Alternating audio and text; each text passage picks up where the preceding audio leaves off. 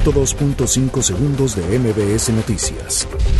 La Unidad de Inteligencia Financiera confirmó que se investigan posibles actos de corrupción durante la gestión de Gerardo Ruiz Esparza en la Secretaría de Comunicaciones y Transportes.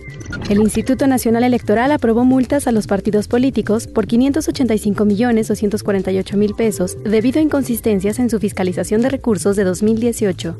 El coordinador de Morena en el Senado, Ricardo Monreal, destacó que el presidente de México, Andrés Manuel López Obrador, no busca intervenir en la elección a la presidencia de la Comisión Nacional de Derechos Humanos dijo que la falta de un consenso es lo que ha detenido dicha elección. El gobierno de la Ciudad de México descartó afectaciones al servicio del Metrobús tras dar inicio a las indagaciones por irregularidades en contratos de publicidad de la línea 7. La Secretaría de Salud está evaluando la forma en que las unidades médicas resuelvan sus problemas y actualización profesional del personal. La Procuraduría General de Justicia obtuvo de un juez la orden de aprehensión por el delito de administración fraudulenta en contra del empresario Manuel Barreiro, ligado al ex candidato a la presidencia Ricardo Anaya, por la coalición por México al frente.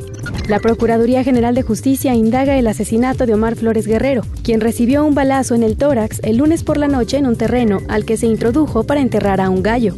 En Tonalá fueron localizados siete hombres sin vida al interior de tres camionetas abandonadas en una brecha cercana a la presa, conocida como el Ocotillo. El Consejo Mexicano de la Comunicación afirmó que uno de los retos que hoy enfrentan las empresas es generar condiciones en el desarrollo de las personas.